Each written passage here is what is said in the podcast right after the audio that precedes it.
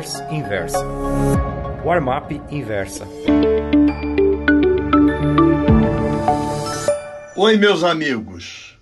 O título da Warmap Pro de hoje é Herança Maldita. Após ficar durante meses antenada na reforma da Previdência, que se encaminha para um desfecho favorável ao mercado, ontem a Bolsa de São Paulo levou um tombaço, influenciada por fundamentos externos. Nas eleições primárias de domingo na Argentina, o candidato kirchnerista Alberto Fernandes derrotou o presidente Maurício Macri. A vitória da oposição já era esperada, mas não por uma diferença de 15 pontos, que foi o que aconteceu. Ao mesmo tempo, houve um agravamento da crise entre China e Hong Kong, fora a deterioração da guerra comercial entre chineses e americanos. Talvez os presidentes Donald Trump e Xi Jinping não mais se encontrem em setembro, como estava previsto.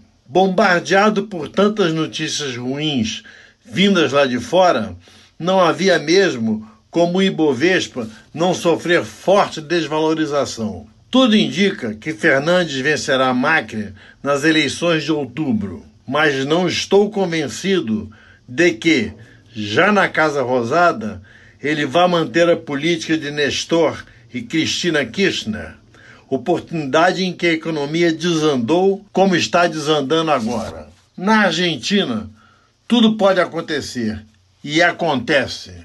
Quem sabe Alberto Fernandes, caso eleito, encontre seu posto Ipiranga e arrume as contas do país.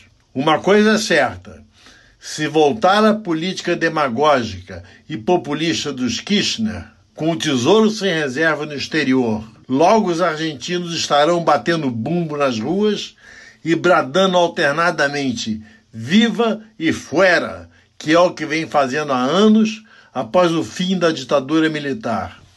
Viva Alfonsin! Fuera Alfonsin! Viva Menem! Fuera Menem! Viva Duralde! Fuera Duralde! Viva Nestor!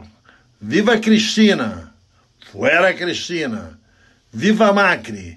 Fuera Macri!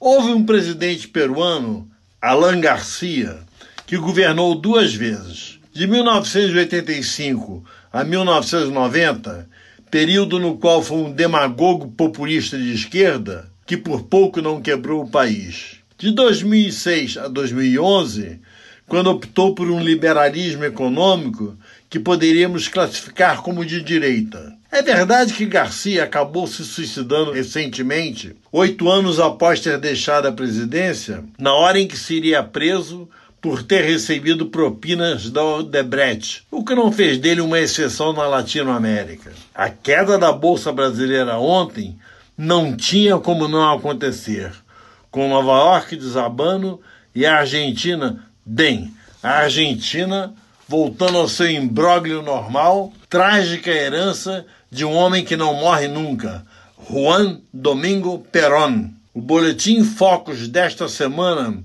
prognosticou para o fim de 2019 Selic a 5% e inflação a 3,76%. Com esse nível de taxa de juros reais, comprar ações brasileiras para receber dividendos continua sendo a pedida mais sensata. E se elas caírem mais em função do cenário internacional, o retorno será ainda maior. Muito obrigado. Gostou dessa newsletter? Então me escreva contando sua opinião no warmap.inversapub.com. Um abraço, Ivan Santana.